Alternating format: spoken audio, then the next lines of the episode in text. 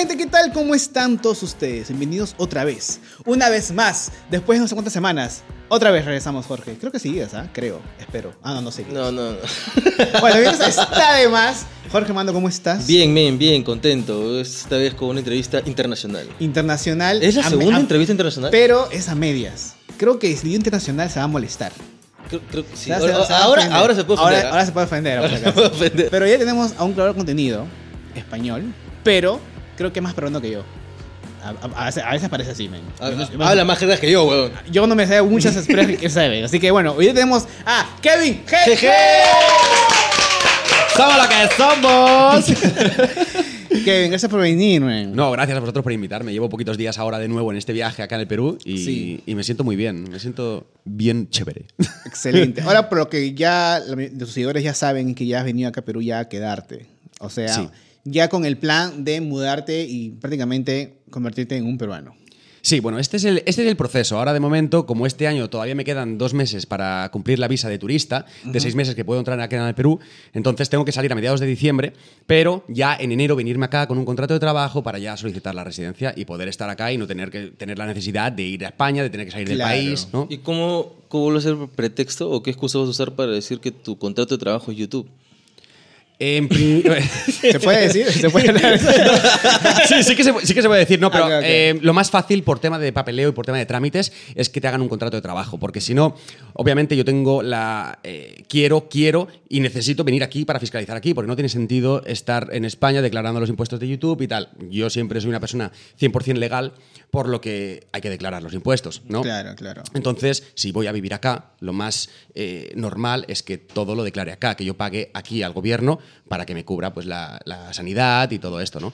Entonces, eh, en primer lugar, como el papeleo eh, más rápido, según la abogada, me ha comentado que, que es con un contrato de trabajo, una vez se consiga el contrato de trabajo, estaría un año contratado y después ya podría abrir una empresa para declarar Claro. todos los impuestos.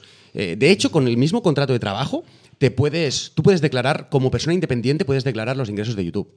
Ah, Ah, vaya, genial. claro. Sí. Es claro, eso también llega un punto en que ya YouTube ya es más rentable, donde hay un ingreso, este, se puede decir, más fuerte que lo usual. O sea, porque algunos creadores que son pequeños, como nosotros que estamos, este, tenemos tiempo, pero en, en números estamos empezando aún, este, no monetizamos tanto como otros creadores. Imagino de que por tus seguidores y por tus vistas, tú monetizas un monto que ya es visible para la SUNAT o ¿cómo se llama en España? Hacienda. La, la Hacienda, como que ya eh, tienes que ya... No hace falta tampoco generar muchos ingresos para tener que declarar, pero sí que eh, unos 12 mil dólares anuales en España, Claro. por ejemplo. Es cierto que acá, acá son 30 mil, 36 mil soles, creo, para que ya tienes que declarar. Son 45 mil ahora. ¿Ah, sí? Son 11.000, sí, claro, son 11.300 dólares.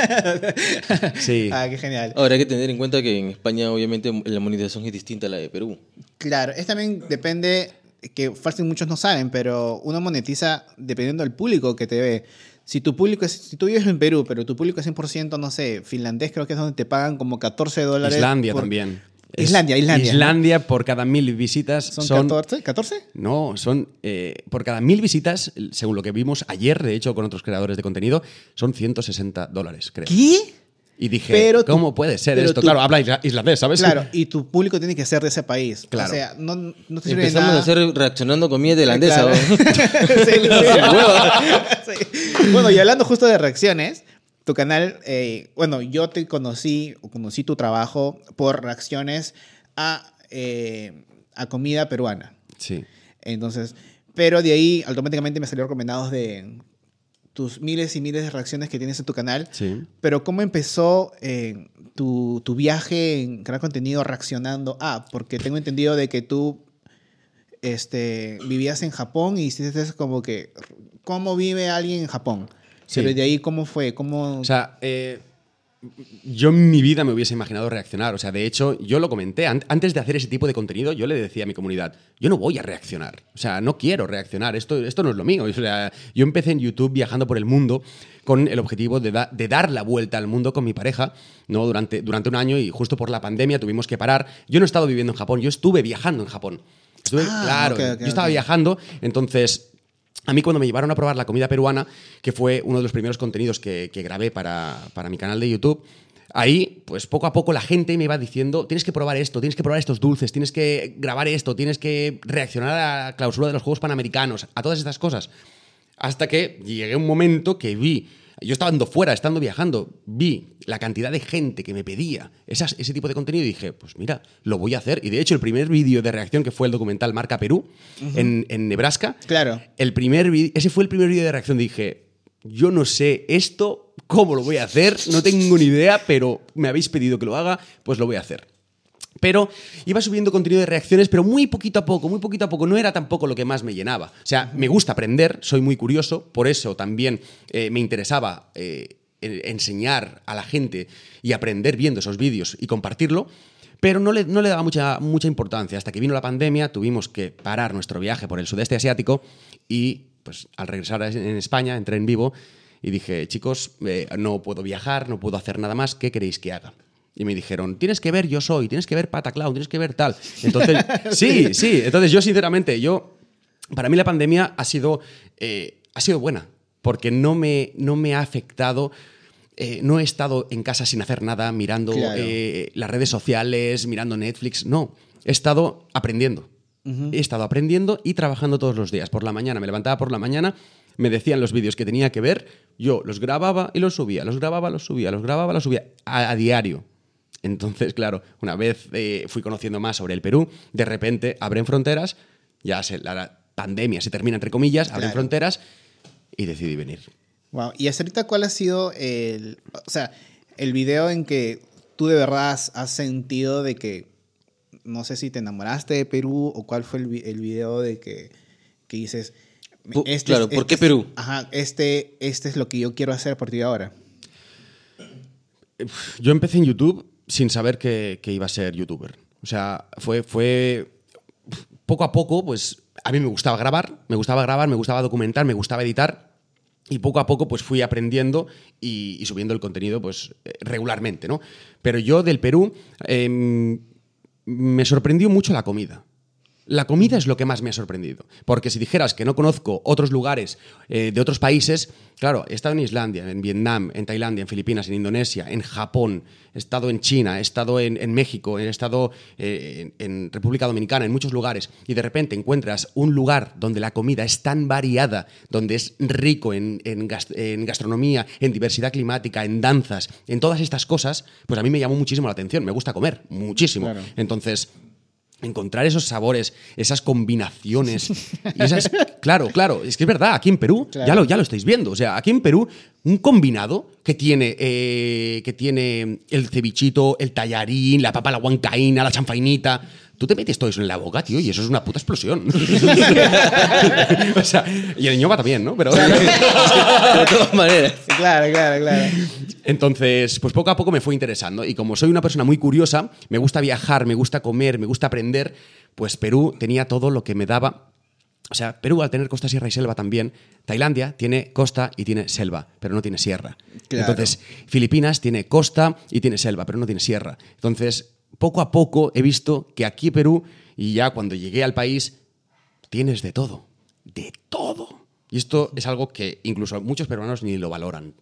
Sí. Aquí hay de todo. Pero esos peruanos son los que les encanta ver los videos como los tuyos. Porque a un peruano lo que más los, lo- le en- enorgullece, enorgullece es su comida. A un peruano le dices que la comida peruana es fea y put- Hombre, hay cosas que no me gustan, ¿eh? Ah, no, claro, claro, pero Claro. me refiero ¿Qué que... comida es la que no te gusta? Ah, sí, claro, te lo digo. El tocos. El tocos. Ah, no, pero eso es No, horrible. oye, A mí no me gusta. Pero, pero, pero Que es muy rico, o sea, es está bien, que va bien, Es ¿eh? que el, error que has cometido es olerlo. ¿Lo oliste? Claro. Obviamente. No, es que si no lo hueles, es rico. No, estás loco. Sí, yo, he probado, yo he probado el tokosh. Se me no cayó una gota en la polera. la mare. Yo te juro, me desmayaba, tío. El olor es muy fuerte. Sí, sí, sí. El olor es muy fuerte. Eso no me gusta, tampoco soy muy fan del frejol. No soy muy fan del frejol. Entonces, el seco con frijoles. La carne me la puedo comer porque está muy rica, sazonada. Claro. Pero el frejol no me llama mucho la atención. Y, y también el suri. ¿Has probado? Ah, eso- Sí, claro, y vivo. Vivo, no, es que eso se come. co- Yo creo que se podría comer Cocinado. cocinado. porque- Claro, cocinado tampoco me gusta, ¿vale?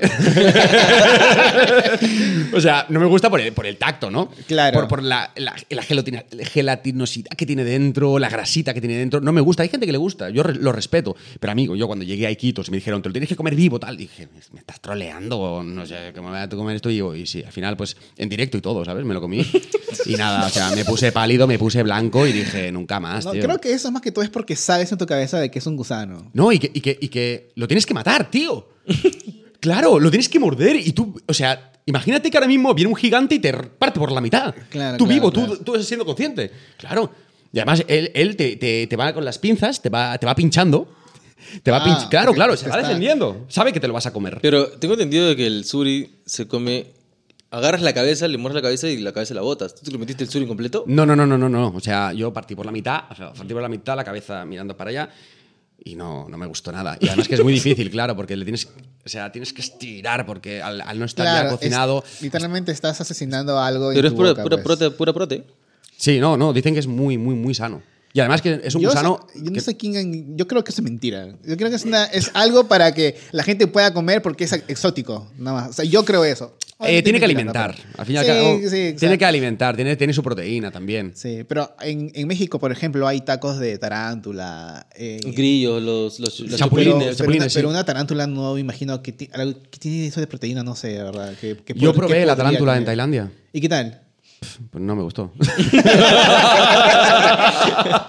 claro, lo que pasa que es que sabe más que nada, no tiene sabor, está frito, está frito, o sea, es- crocante y Claro. frito, no tiene sabor, es como el escorpión también probé, el escorpión, Claro. las moscas, eh, los grillos, las hormigas, al fin y al cabo, es- sí, en, en Tailandia comen de todo, tío. Yo he probado eh, hormigas eh, en un ceviche o como un tiradito. Ceviche de hormiga.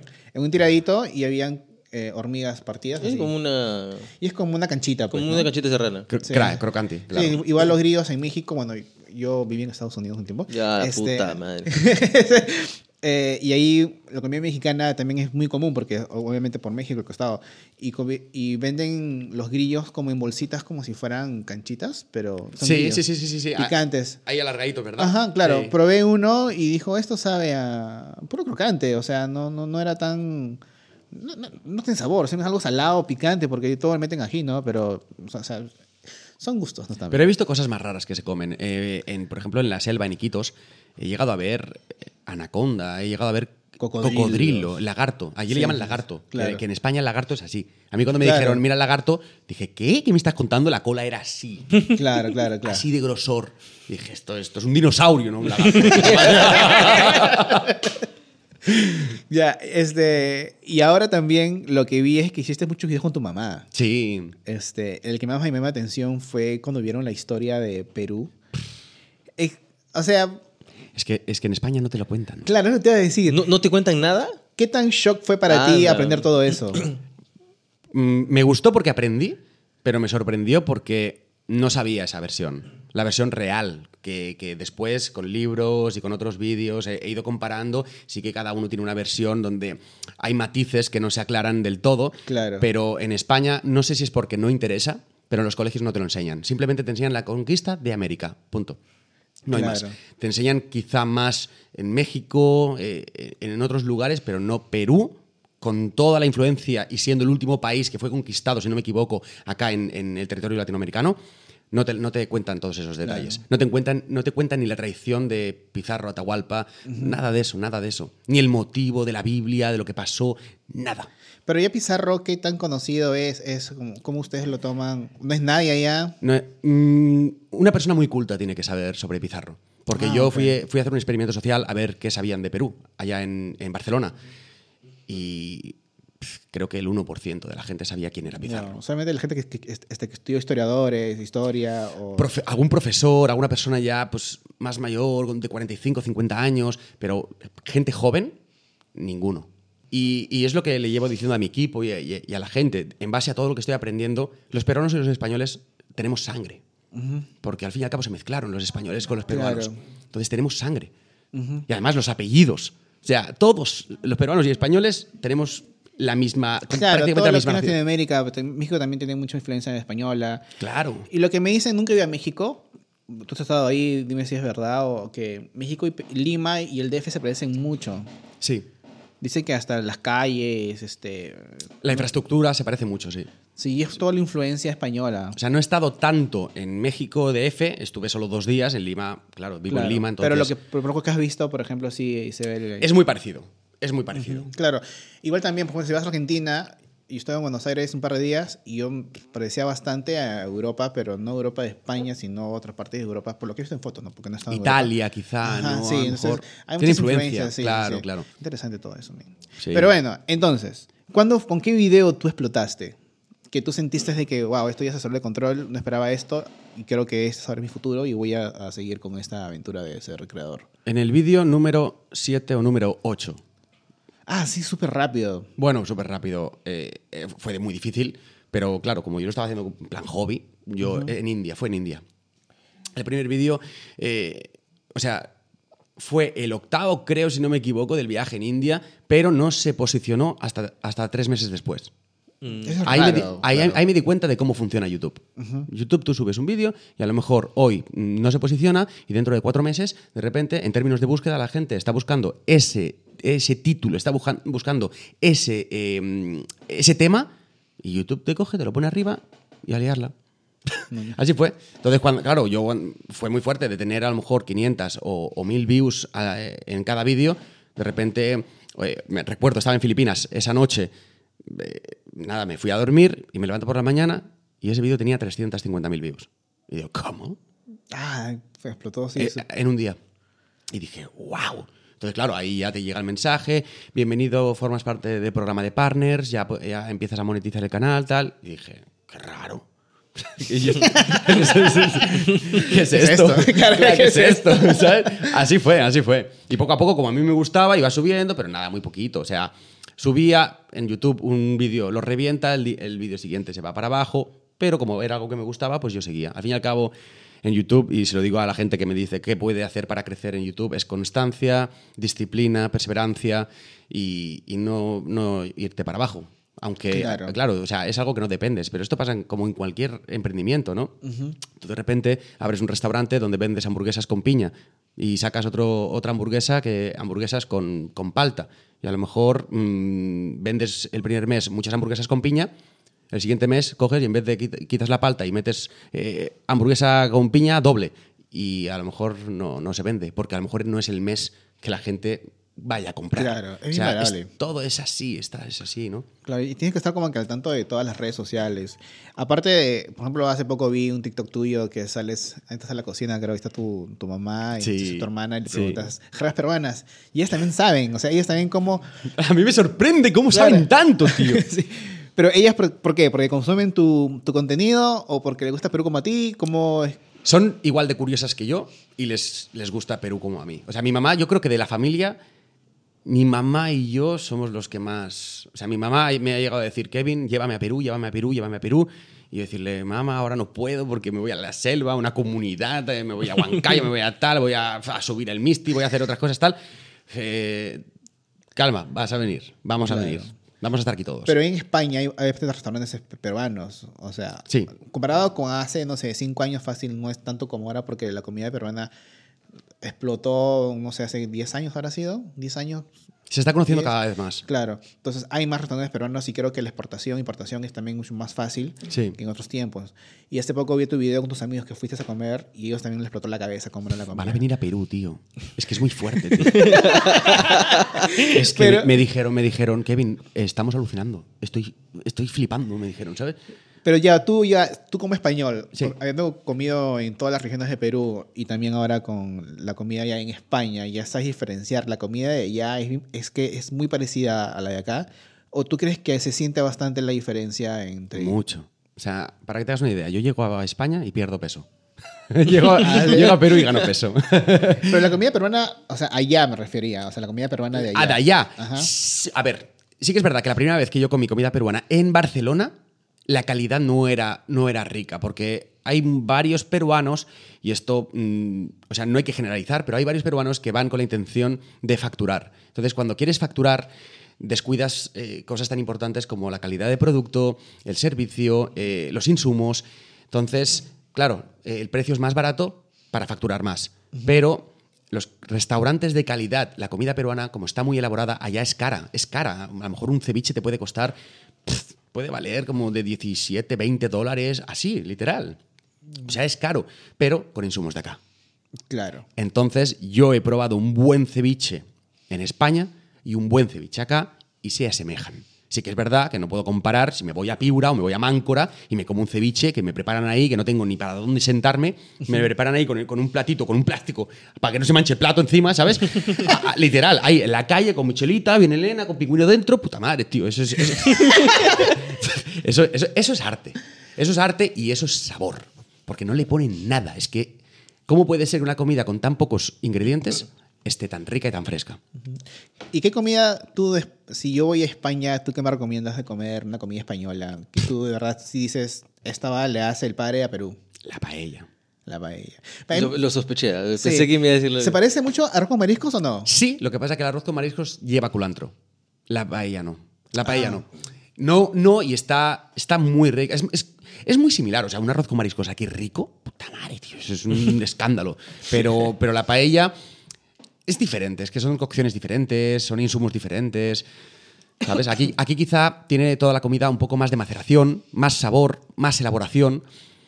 Entonces yo creo que, a ver, la paella a mí me flipa, ¿eh? O sea, ¿Y la paella es igual una paella este, de Barcelona y de Madrid o de otros lados? ¿O cada uno tiene su... su- Depende del marisco. Depende del marisco, depende de la zona, depende del lugar. Dicen que la paella, la mejor paella es la valenciana. Pero yo fui a Valencia y de momento la mejor paella que me he comido ha sido en, en el norte de, en el norte de España. En Barcelona, en Barcelona, yéndote al Pirineo, Claro. por la costa. Ahora, este, tú eres de Barcelona, ¿verdad? Sí. Y allá, justo te escuché antes de, de empezar a grabar, de que tú también hablas Catalán. idioma- Catalán, sí. Y eso es, en- por el colegio, te, te inculcan siempre, hablan catalán en todos lados y el español. ¿Cómo es el español? Solo en catalán? Cataluña. En Cataluña se habla catalán. De hecho, Ok. ahora no sé cómo, cómo, cómo estarán las cosas en el colegio, pero, pero yo cuando iba al colegio, cuando tenía 14, 15 años, me obligaban, era obligatorio hablar en catalán. Ah, No hablarlo. sé- hablarlo, sí, hablarlo en el colegio. No sé si es porque también iba a un colegio de monjas, a un colegio muy religioso. De hecho, nos hacían rezar por la mañana, antes de entrar. Ah. Todos sentados en el aula, todos sentados, rezando. Y, y- y luego, pues nada, hablar catalán. De hecho, te ponían un negativo, una falta si hablabas en castellano. Era como una, una especie de dictadura. No sé si pasaba en todos los colegios, pero al menos en el mío sí. Claro. Pero yo creo de que est- está, está bien hasta un cierto punto. Por ejemplo, a mí me hubiera encantado aprender quechua. Claro. O el inglés desde muy pequeño. El inglés es muy importante. Es importante, pero es más tuyo, más, eh, más peruano hablar. Así como te enseñan en el cole, eh, tu curso de inglés de verbo to be durante cinco años, Sí. porque te enseñan la misma huevada durante Sí. cinco En años. España pasa lo mismo. ¿Qué les costaba enseñarte puta quechua? Un curso de quechua. Claro, no sé por qué. Al menos para no perder la tradición. Claro. Porque poco a poco se, está- se están perdiendo esas costumbres. ¿no? Claro, porque hay muchos eh, países de que sí o sí, por ejemplo, en España, ¿no? De que obligan, yo creo que eso es, a veces la manera es la incorrecta, pero creo que debería incu- incu- inculcar más este, hablar eh, un idioma nativo de, de tu país y eso. Sí. O Pero, sea, ¿Y tú lo usas ahora mucho, el, el- el catalán? nada, para nada. Uso más el inglés. Pero lo, los, a- ¿aún te acuerdas todavía hablar catalán? Sí, sí, a ver, tengo que pensar un poco, porque hace como 15 años, 12 años que no hablo nada de catalán.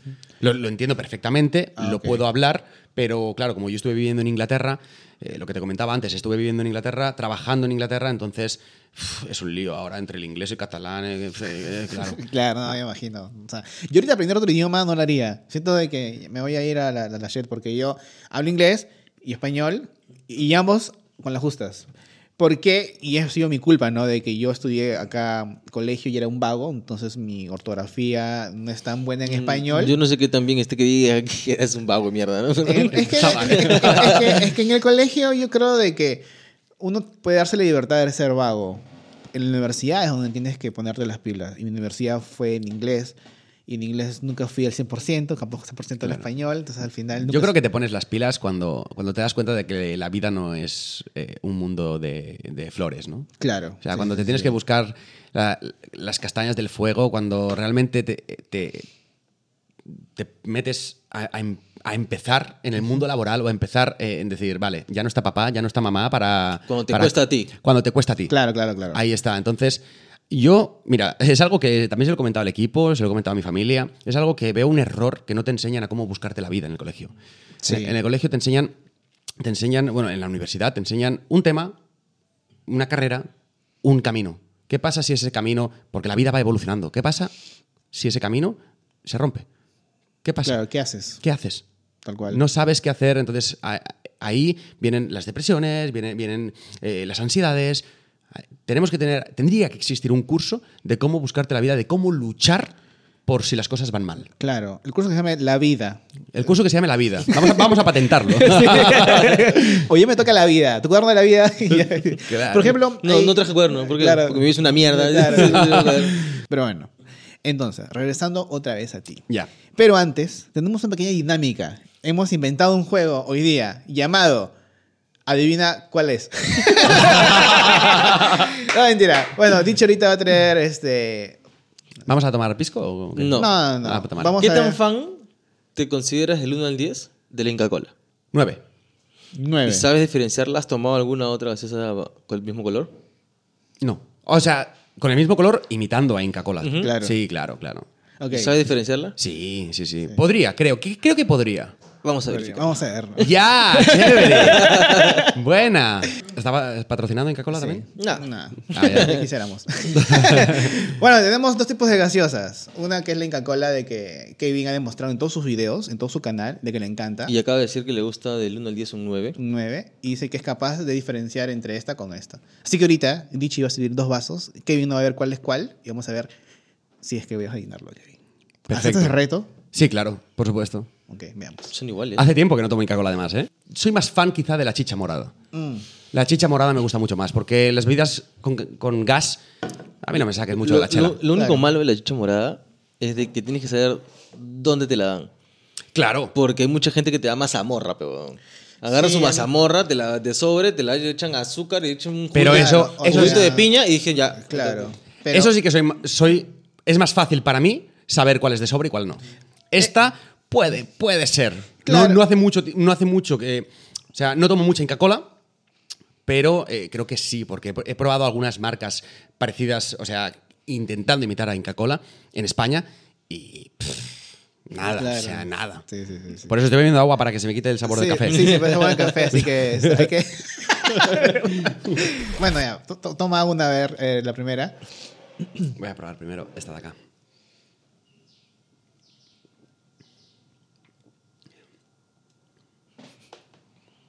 Momentos de tensión. Vale. Uy, está complicado.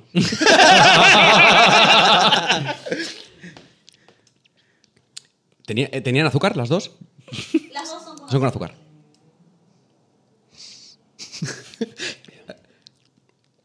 Puta madre, tío. ¿Sabes qué pasa? ¿Sabes qué pasa? Es que en España, en España la, la Inca Cola viene desbravada, o sea, viene sin gas. Y como viene importada, ah, pierde gas. Entonces aquí, como esta veo con mucho gas, y las que he tomado aquí tienen mucho gas, pues a lo mejor. Ya, bueno, ok, ya. Con esto vamos a... Pero tiene un sabor, tiene un sabor un poco eh, fuerte, Ok, Dichi. ¿cuál de es colorante. Entonces, cuál? Así como la has traído, ¿cuál es cuál? Es cuál? vale, era la que no tenía gas, ¿no? Claro. Puta madre, mira. sí, esto se nota. ya pica cola. ya ¿Y cola. cómo, puede ser? Mira la cantidad de gas que tiene, ¿eh? Claro, es que también, bueno, no sé cómo se fabricarán, no sé qué si es tan malo que o, o bueno. ¿Y sabes también gas. por qué me ha liado? Porque la Inca Cola de vidrio es mucho más rica. En vidrio se, toma, se tiene que Sí. tomar esto. Pero claro, que no plástico. Igual. Está bien. Acabo de demostrar, acabo de demostrar que no soy 100% fan de la Inca Cola. es verdad, ¿eh? Pero sabes, pero sabes más de que pisco yo, tío.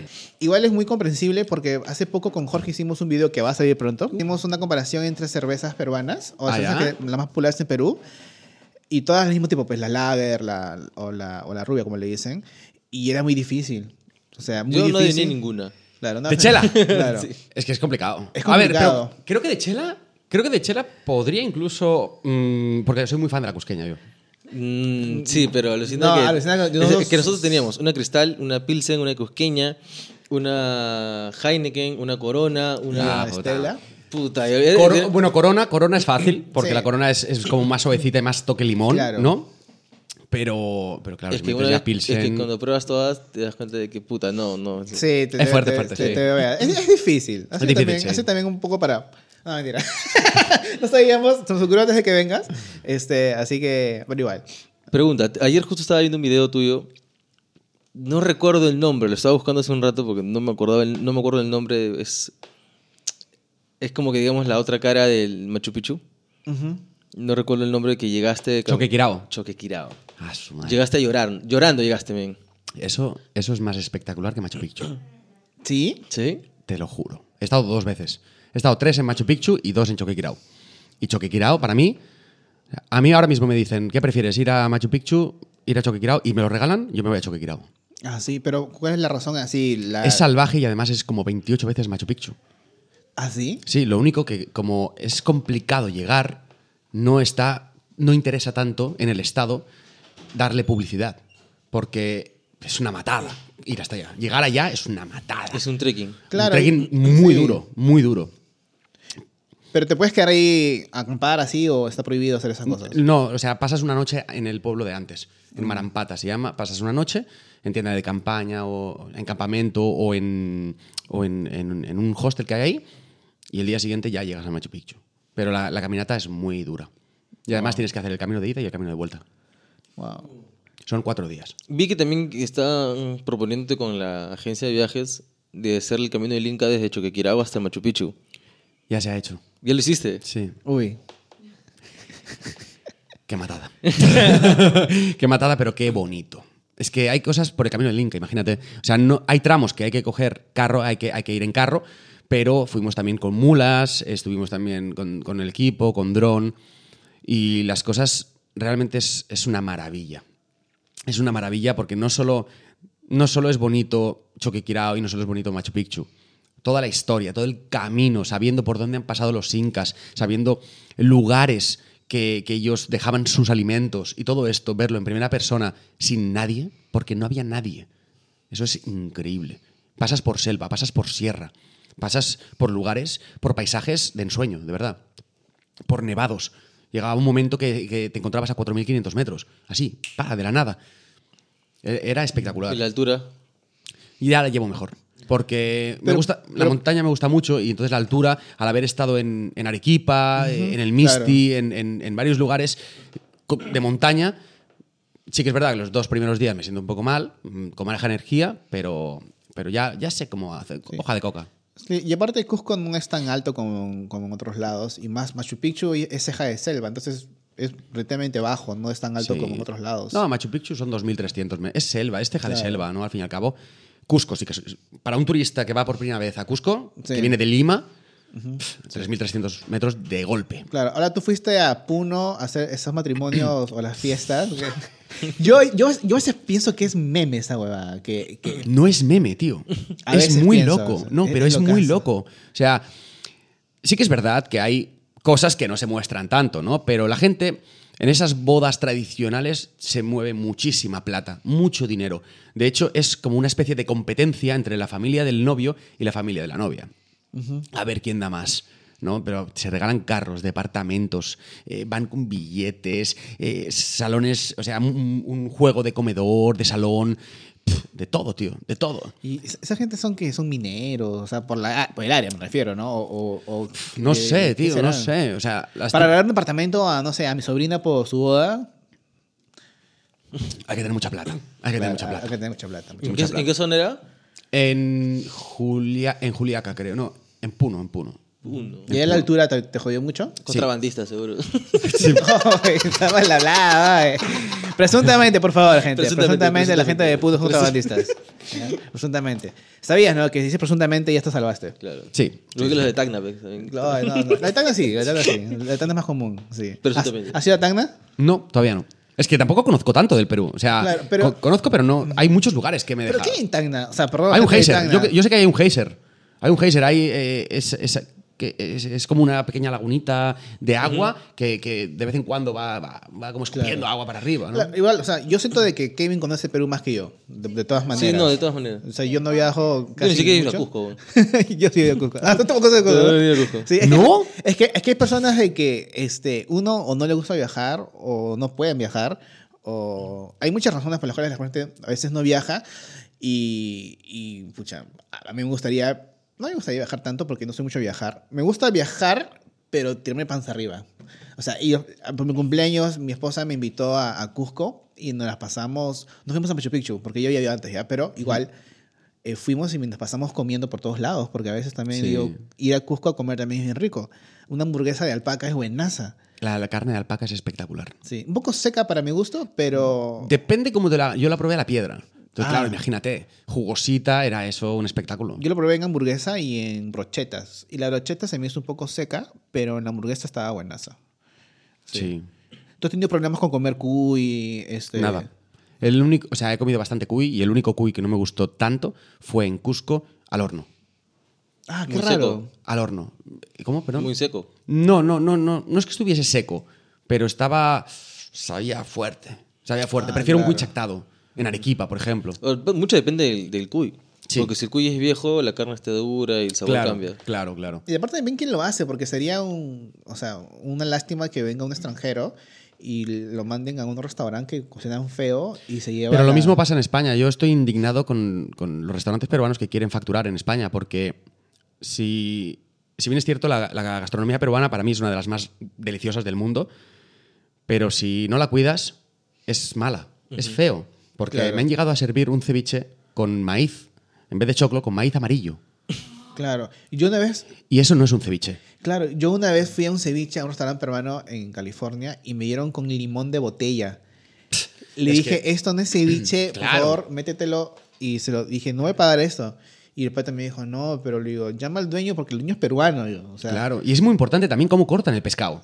O sea, ¿Cómo cortan el pescado? Y además, no es Claro. lo mismo eh, un, un ceviche de, de bonito o de, o de lenguado o de corvina que un ceviche de, de, de- de otro tipo de pescado mucho más económico y además que está cortado mal, que está con el nervio. Es decir, que te metes el Claro. trozo en, en la, eh, en la boca y no puedes ni, ni, ni, ni romperlo. Eso para mí no es un ceviche. Sí, sí, sí, sí.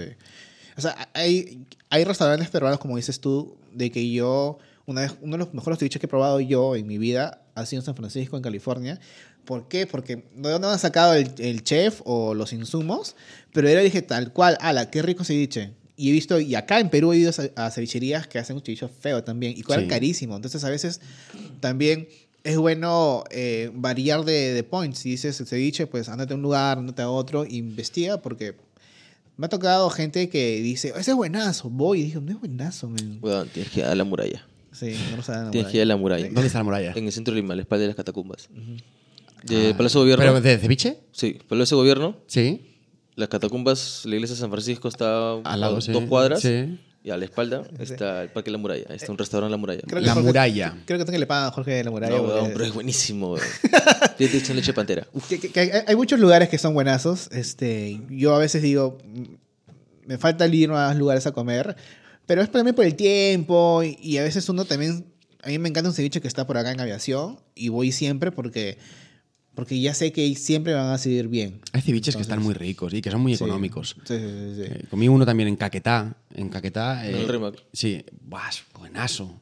Luego estuve en- enfermo una semana, pero. Pero, te ha tocado eso, por ejemplo, Ah, que- te saber dónde vas a comerlo. Claro, Sí, pero te he claro. visto haciendo videos, por ejemplo, de la tía Veneno. ya. Ven, por estómago, al día siguiente estaba No, fresh. pero es que no, la gente se piensa que por tía veneno ya me voy a estar ahí pf, ingresado. No, no, No, o sea, no, pero, pero me refería por la tanta grasa, porque yo vi que, te- ya. que comías Como mucho, eso sí. to- todo, todo el menú y dije, men, eso no está bien. O sea, no estará bien para ti, yo- puta madre, recalce. No, claro, o sea, este, porque digo, ah, la pobre barriga, ya este... eh, Pobre barriga por la grasa. Por la grasa, más que Pero, todo. pero es higiénico. La tía Sí, veneno sí, que fui es higiénico. Ahora, la tía vendiendo, la gente que no sabe, obviamente, muy poca gente va, va a decir, no sabía esto, pero la tía veneno se le dice a las señoras que venden. No quiere decir que hay una tía veneno en el mundo, ¿ah? Ya, En Perú. ya, ya, ya. La tía veneno significa alguien que vende en una esquina y te vende un tipo de hamburguesas o de comida rápida que hay en Perú en las calles y que tienen la misma característica o hasta el mismo sabor a veces. Sí. Y es porque es... Y le llaman veneno por las cremas también. Por todo el. por Claro, las hay, hay- hay el, tío, el tío pantano. La hamburguesa con pantano. ¿Lo ¿Qué has es eso? probado? No. ¿Hamburguesa es con un- pantano? ¿No has probado? No. No. El ¿qué- pantano es como una especie de salsa con aderezo que le hacen que es como con cebolla, frijolito chino y tú una hueá con silla. Tú ves y esa hueá es un pantano, literal, ¿ya? Ya. ¿Ah, sí? Entonces, co- co- te pones hamburguesa que más parece una suela con huevas y le echan esa hueá encima. Y esa hueá puta, es riquísimo, weón. ¿Dónde venden eso? Puta, hay varios huecos ahí donde puedes encontrar. Bueno, gente, comenten abajo si saben dónde queda uno, este, porque me da A probarlo, curiosidad. sí. Curiosidad, pero solo curiosidad. Porque no me antojó para nada lo que acabas de escribir. Yo lo probaría, yo lo probaría. Sí, claro, yo soy de Sí, probar todo. O sí. sea, yo veo algo y me dicen prueba y yo, sí. Y tengo un amigo de que él no comía pizza hasta sus 20 años porque no, vi- no le gustaba cómo se veía. Y le digo, Ah, su madre. y le dije, ¿estás loco? No me gusta la pizza. ¿Has probado? No, no, se ve feo. Y le digo, y todo, y este, y me medio del barrio. Se ve feo, weón. Le dijo, porque no le gustaba cómo se veía. Ahora ves que pide como tres pizzas familiares porque ya no sé qué fase de una flaca le hizo comer o probar porque ya le Sí, encanta la pizza. Lo que se hace por amor.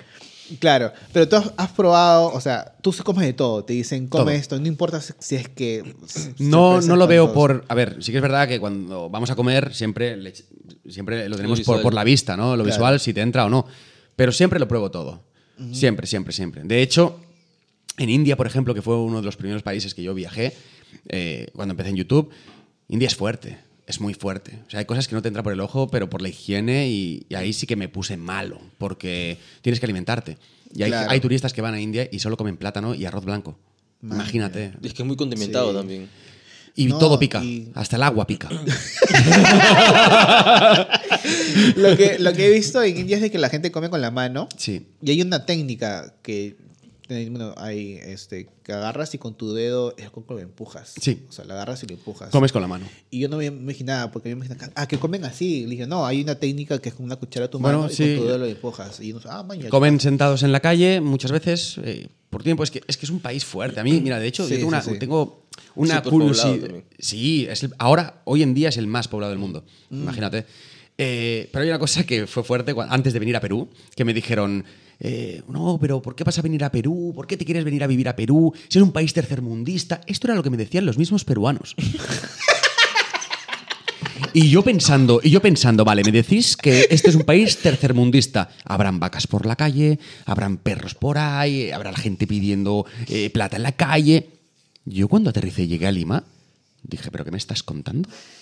Este- pero si esto, si esto es puro lujo, tío. O sea, No. eh, hay orden, hay disciplina. Obviamente, encuentras ahí pi, pi, pi, pi, pi, pi, tamal, tamal, tamal. Claro, te encuentras el Claro. bullicio de ser una capital y una de las más eh, concurridas de toda Latinoamérica, pero en India, tú llegas a India, sales por el aeropuerto y parece que haya caído una bomba nuclear, te lo juro, tío. Está todo derrumbado, derruido, gente en el suelo, hay vacas y además las vacas son sagradas. Hay un mercado que está en el riel del tren, pero cada vez que pasa el tren, la gente tiene que abrirse un ratito para que pase Sí. el tren. Ah, Sí. sí, sí, esa es idea. esa Es idea. fuerte, eso es fuerte. Eso, eso para mí sí que es tercermundista. No, Claro. Perú, no Perú. Pero eh, esos peruanos, me imagino que son los, los clásicos peruanos de que yo, yo los llamo así, clásicos peruanos de que salieron del Perú en, los- en el 90 o 80, cuando estaba bien fea la cosa acá en Perú. Porque yo te aseguro de que eh, mucha gente de- en los fines de los 80 o inicios de los 90, la gente huía de Perú y por eso mucha gente en España y mucha gente en Estados Unidos. Pero ahorita no- creo que nuestra generación no lo ve tan malo porque ya no Claro. hay tantos, no, no hay tantos este, inmigrantes en, peruanos. Me imagino que la gente que te dice eso es la misma gente que a mí me decía eh, que... Un resentido. Sí, es, y a veces es... No hay es- que es- generalizar. no, pero- no, claro, claro. pero es, es... En mi experiencia en Estados Unidos, la mayoría de peruanos que yo conocía me caían mal. Tenían ese pensamiento bien raro de que, pues, no, en Perú, en Perú. Y hablaban mal de Perú. Y yo decía, no, y... Hablaban mal de Perú y decían que ellos tenían todo en Perú. Entonces no había una congruencia en lo que decían, la verdad. Claro, claro, claro. Y después están, puta, extrañé mi música, extrañé mi Perú, extrañé mi país. Pero ahora es más fácil, ahora es más fácil Doble moral. porque hay muchas eh, este, exportaciones de allá, entonces allá ya puedes comprar cosas, en Estados Unidos me refiero, ¿no? Ya puedes comprar choclo, eh, ají, ají amarillo, ya puedes comprar canchitas, ya puedes comprar Claro. chicha, todas esas cosas. Entonces es un poco más fácil. Hay también he recibido mensajes de gente que me ha dicho, estás loco por irte a vivir allá. Claro. Y al fin y al cabo, o sea, es que en, en España... ¿Peruanos también? Sí, sí, incluso peruanos. Pero es que en España, ¿sabes qué pasa? También el motivo, ya, independientemente de la chamba, de lo que pueda hacer en publicidad, de lo que pueda eh, poder hacer aquí en temas, en términos de emprendimiento, yo, tío, te lo juro, cuando he llegado a España después de conocer Perú, caí en depresión, huevón. Te lo juro, tío. O sea, eh, era fuerte. O sea, estoy aquí que no paro, me voy para arriba, para abajo, me voy a la puerta gamarra, me voy allí, compro aquí, no sé qué, pi, pi, pi, pi, veo tropecientos cables que parece que haya pasado Spider-Man por ahí. Todo es actividad, todo es, todo es acción. Estaba feliz. Yo, yo, a mí, es que yo soy una persona muy nerviosa y a mí me encanta eso. Y llego a España, te lo juro, aterrizo y digo, ah, qué guay, voy a ver, voy a, ver a mi familia, voy a ver a mi pareja. Abro la puerta de mi casa, Silencio total. un vacío. Un vacío, tío. Y eso te- te- decía, vale, tengo que estar aquí, no puedo estar tanto tiempo en el Perú por, por visa. Pues nada, poco a poco. Y ya iba pasando el tiempo y yo me comía por dentro, tío. Necesitaba salir. Pero allá donde tú vives, eh, Barcelona no es una ciudad muy activa como... No, pero es que yo vivo en un pueblo cerca de Barcelona, pero en un pueblo que solo vive en cabras. Pero no has pensado en mudarte a Barcelona. Bueno, antes de que... Está carazo, tío. Antes de mudarme allá, me mudo aquí. claro. Ah, por eso viene. Te sale más barato vivir acá. eh. Así, Claro. literal, literal. O sea. eh, Claro. Entonces, esa- esa- ese cambio de, de actividad no, no quiere decir que no hacía nada allí en Barcelona, pero esto aquí. Aquí me, me- me gusta, me gusta por esa actividad, me gusta por la comida, tengo muy buenos amigos acá, eh, también me gusta, me gusta YouTube, me gusta documentar y en Perú no te lo terminas. Claro, hay demasiadas cosas. Hay demasiadas cosas, demasiada cultura, demasiada historia. Entonces hay tantos rincones que todavía no se han mostrado al mundo. Y eso a mí también es, es un impulso de motivación que me, que me, que me hace estar acá, ¿no? Claro. También son varios factores. Es comida, diversidad climática, danzas. Me gustan las danzas. Este país tiene más de 6.000 festividades, huevón. O sea, que no te, las te- claro. no te las terminas. Nadie se conoce las 6.000 festividades. Nadie. Ahí tienes contenido como para 10 Tengo- años. no, claro, tío, 6.000 festividades, imagínate. Claro. Imagínate, carnavales. El carnaval de Ayacucho. dice Todavía es- no he ido a carnavales Oh, porque. Cajamarca también es buena. Cajamarca, en la Candelaria, todas esas cosas todavía no las conozco. O sea, estoy empezando ahora, imagínate. Claro, o sea, tienes tanto contenido y que aún así para que digas, pa- o para tú sentir, sentar cabeza y decir, y me falta todavía, acabo de empezar, porque lo que tú conoces, o lo, tus videos de que has mostrado, son cosas bien populares, pero aún hay tanto más que la gente no conoce. Hasta un peruano mismo aprende. Justo un amigo acá en común, Bruno, me dijo, este, me dijo, me he pegado, me he pegado viendo a este español que ve cosas de Perú. Le digo, ah, Kevin. Me dijo, sí, sí, sí. Y, y se sabía todo de ti, ¿ah? O sea, Ah, este, ¿Qué Bruno? es un Bruno de acá, de, de acá de, Ah, de- Bruno del barrio, barrio. Sí, mi de acá. Este, y, y hay gente que uno como peruano a veces dice, o de extranjeros, perdón, peruanos que viven en el extranjero, y miran tus videos porque es una forma de sentirse cerca a, Perú. Eh, y, y, y peruanos que viven acá, obviamente, ven tu canal y se sienten orgullosos de ver que la gente, alguien de afuera, disfruta mucho. Sí, me, me- han comentado también, me han dado las gracias también. Que digo, ¿por qué me das las gracias si solo estoy viajando, solo estoy eh, haciendo lo que me gusta? No, no Claro. gracias porque me siento más cercano de, de mi país, estoy aprendiendo, incluso gente del equipo también aprende eh, con lo que hacemos, ¿no? Pero es que hay tantas cosas, tío, hay tantas cosas por documentar, tanta- tantas cosas por enseñar. Hay cosas también en cierta manera negativas, bueno, negativas, negativas para el que lo quiera ver, porque por ejemplo en Iquitos fui a un mercado que se llama Mercado de Belén, que es el mercado más exótico de toda Latinoamérica. Es muy fuerte lo que se hace allí, muy fuerte Sí. la calidad, muy fuerte lo que venden, muy fuerte la, la comercialización. Y, y- y esas cosas la gente ha alucinado, incluso ese vídeo ha dado la vuelta en México, imagínate. Claro, eh, y es el video donde sale, venden monos. o venden sea, monos, venden monos, venden... monos y ya como que para, para la olla, o sea, no, es, es fuerte, es fuerte. Y ahora que nombras tu equipo, este, que, bueno, yo te contacté por medio de Andrés. Sí. es, este, Andrés es alguien que conozco hace muchos años Ah, por la comunidad de YouTube, él Sí. hacía videos, Sí. te he contado. Andrés Almes. Este, Sí. eh, y yo lo vi porque como sigo tu canal y la cámara voltea y Andrés está comiendo algo y dije, ¡Oye! Así, así, Sí. así como, como mi cambio. Eh, eh, eh, eh, eh, Sí, sí, eh, echa- eh. eh, eh, eh. y dice, ah, qué paja.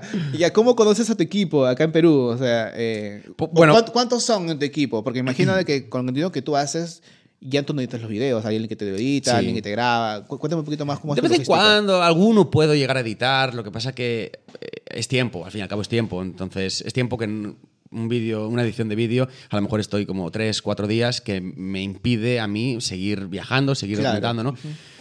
Al principio, cuando el canal tenía 70.000 suscriptores, que yo estaba en España, eh, justo en pandemia, de repente, pues eh, hicieron un grupo, eh, administra- administradores, tres administradores, una de ellas está aquí, está, está aquí delante, y, mm, y me, me- iban ayudando, pero eran ayudantes. Yo me encargaba de grabar, me me encargaba de, de editar, de hacer la miniatura, de todo, ¿no? Entonces, poco a poco la vida te va trayendo gente de contactos, te va trayendo la gente y pues vas ampliando equipo, vas trabajando. El año pasado, por ejemplo, el equipo era muchísimo menos, o sea, los gastos eran, eran mucho menos, pero ya me he dado cuenta de que eh, hay que invertir. Hay, que, hay, que, hay que invertir como... Es, al fin y al cabo es como toda empresa, ¿no? Hay que Tal invertir y, y he decidido mm, tener menos rentabilidad, menos beneficio, pero mayor crecimiento. Mayor crecimiento y mayor calidad.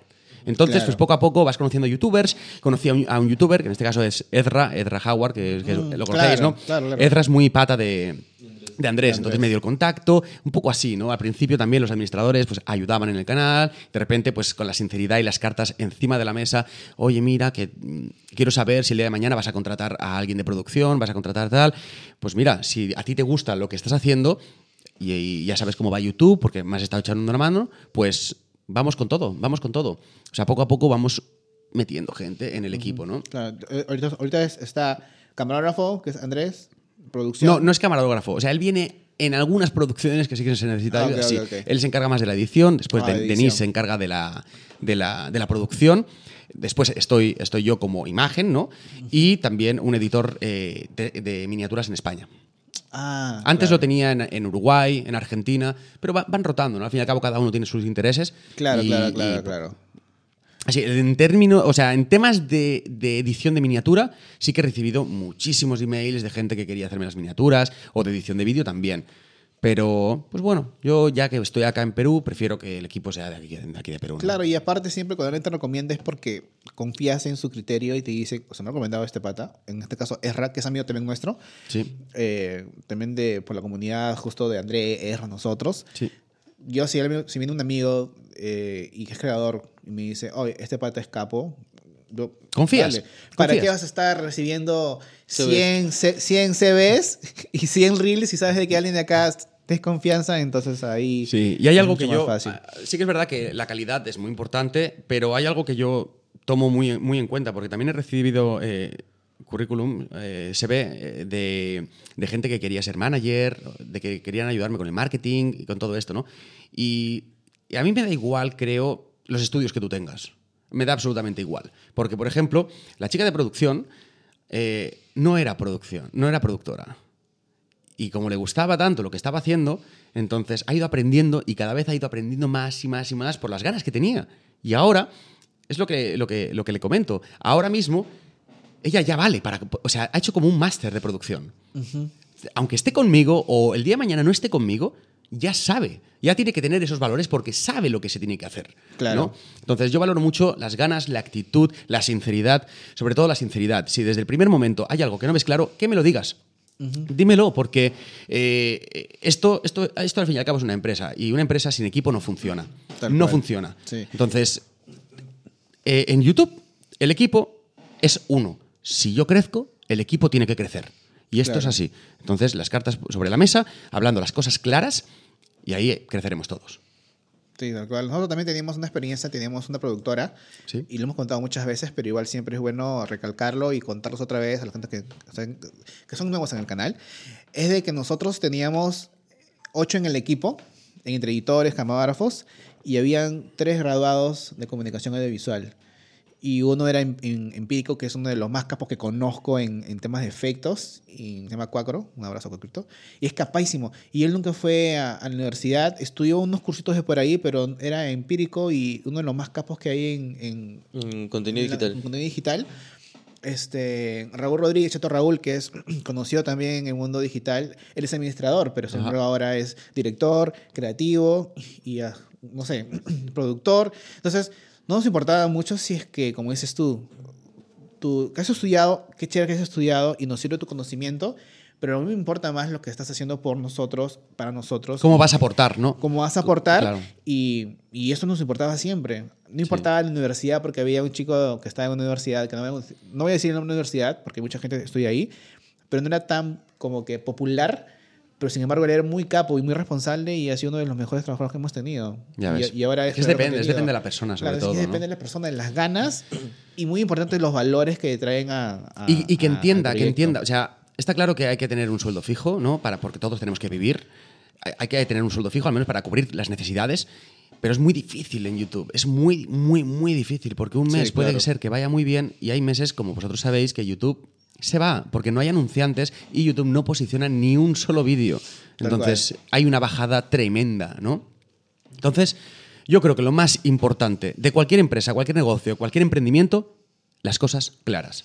Si las cosas están claras, yo soy así, con el equipo soy así, las cosas claras. Si hay algo que te molesta, me lo dices. Me lo dices porque yo voy a intentar lo que sea para que tú estés bien, para que Claro. tú crezcas, para que tú ganes, para que tú hagas todo y formes parte de este equipo y formes parte de este crecimiento. Y es así. Y la gente también que está en los momentos malos, yo lo valoro muchísimo. La gente que está en los momentos malos son los que después, cuando estemos Claro. en los momentos altos, ahí de la manita todos. Claro, igual nosotros cuando pasó la pandemia, que fue un golpe y fue un- una de las tantas razones por la cual la productora ya, ya, no, ya no iba, y, y como todos éramos amigos, yo llamar a cada uno y decirle, pucha, mano, ya pandemia, pues no, no, no puedo ya sostener tu sueldo. Claro. Y, y nunca había, como dicen, despedido a alguien en mi vida, Es duro. pero es, ¿No? es- es durísimo. Pero su reacción de ellos fue, mano, no te preocupes, cualquier cosa me avisas, en contacto. Y hasta el día de hoy con ellos cuento de vez en cuando y somos todavía amigos todos. Y, eso, y eso es chévere, es, es chévere. Doloroso al momento de dejar ir. Yo nunca, esto, esto que estás contando, o sea, no, no, no, no puedo entenderte porque nunca he echado a nadie. Claro. O sea, o se han ido por sus propias editores de miniaturas, por Ajá. ejemplo, han dejado de trabajar, algo les habrá salido que les interesaba Claro, más. claro. Y, y ya está, es lo mismo que le digo a, a- a la gente de mi equipo ahora. En el, en el día que os salga algo que os interese mucho más, me lo decís y no pasa nada. Tal No, cual. no pasa nada.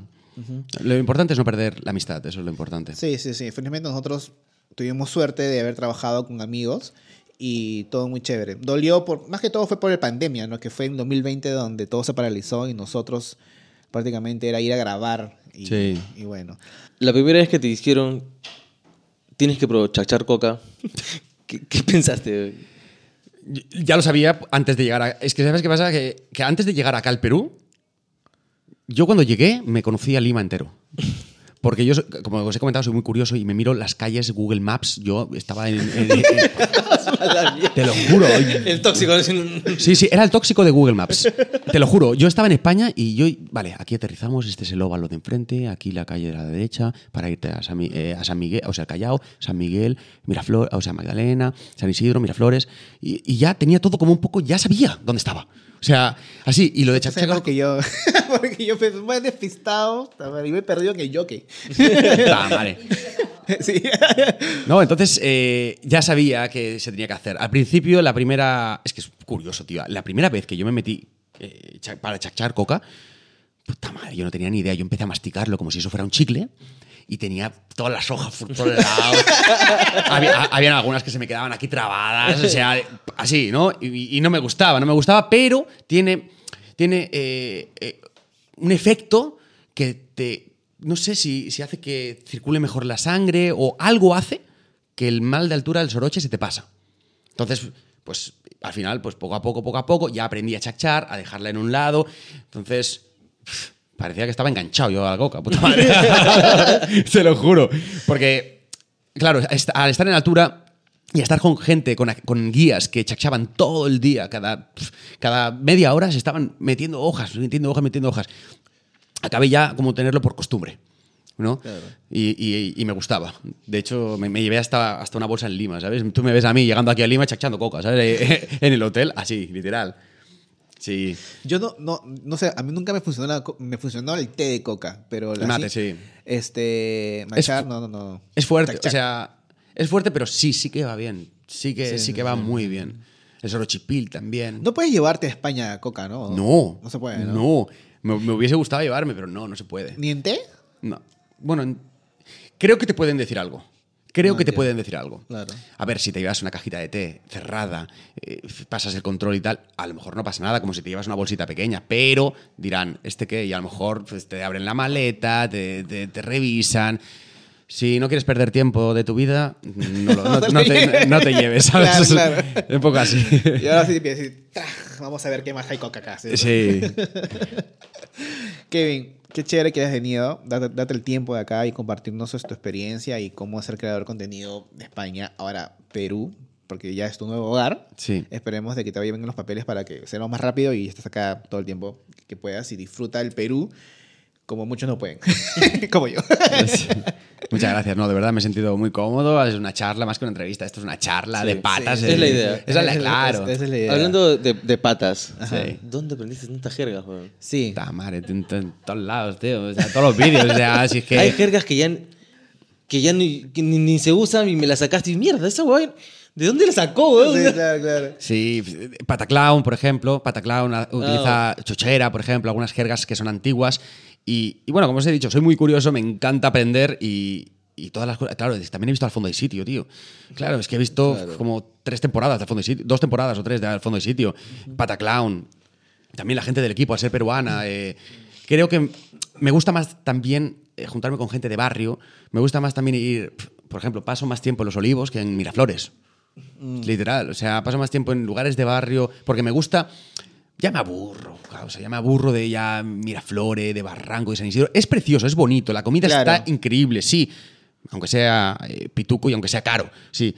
Pero las zonas de barrio son las zonas que más, me- que más aprendo. Pero más aprendo de la calle. Sí, sí vi un video creo con Samir Velázquez. Sí, de hecho mañana grabo con él. Ah, Otra vez. Sí, otra vez. Es un gran este, creador de contenido. Sí. Y lleva mucho tiempo también este, haciendo contenido. Aún, Samir, por favor, ven. Si mañana que lo veas y o el chico está de más. Ya, dale. dile- mañana se lo comento, sí. porque creo que hemos escrito. escribimos, pero como estaba justo funado por, por tumbar rejas, Sí. este, no, no respondió. Así Sí, que, creo que, o sea, es que justo a veces tú escribes a alguien y no te, y no, no te das cuenta de que justo coincide con cosas que están Sí. pasando. Obviamente con Samir lo escribiste en diciembre, creo, después de la Sí, funada. justo ahí. Cada uno, cada uno tiene, tiene su momento y, Sí. y cuando expones tu vida públicamente eh, pasan cosas. eh, es inevitable que a- inevitable. a- a- algún- algún punto de tu vida en, que es público o alguien ya conocido va a llegar algo de que tienes que, como diciendo, ya, pues hay que Mira, toda- yo he aprendido, todas las personas cometemos errores. Todos. Pero si te expones públicamente, esos errores van a ser juzgados. Sí, Y es así. quieras o no. Claro, es que si estás públicamente ante una pantalla eh, intentando crecer, que cada vez te ven más personas y tal, pues llega un momento que haces algo, aunque no hayas tenido ni tú la culpa, haces algo, ya te funan, te cancelan. Sí. Pero bueno, eh, esto es como todo, esto es como todo, te cancelan, pasas un tiempito, una semanita, dos semanitas, tres semanitas, la gente se olvida, porque todos nos olvidamos de las cosas malas, y volvemos de nuevo al ataque a seguir haciendo lo que, lo que nos gusta, ¿no? Tal cual. Kevin, otra vez, muchas gracias por estar aquí. Gracias a vosotros, Muchas gracias. también. Gente, ya saben, suscríbanse a este canal, denle like, por favor. Y acá está el QR de Plin y de Yape, o viceversa, no sé dónde está. Y, gente, otra vez. ¿Por cuántas veces digo, Jorge? ¿Cuántas veces le digo? Ah, no sé, más de cinco veces en cada episodio creo. Sí, pero no este- se caso.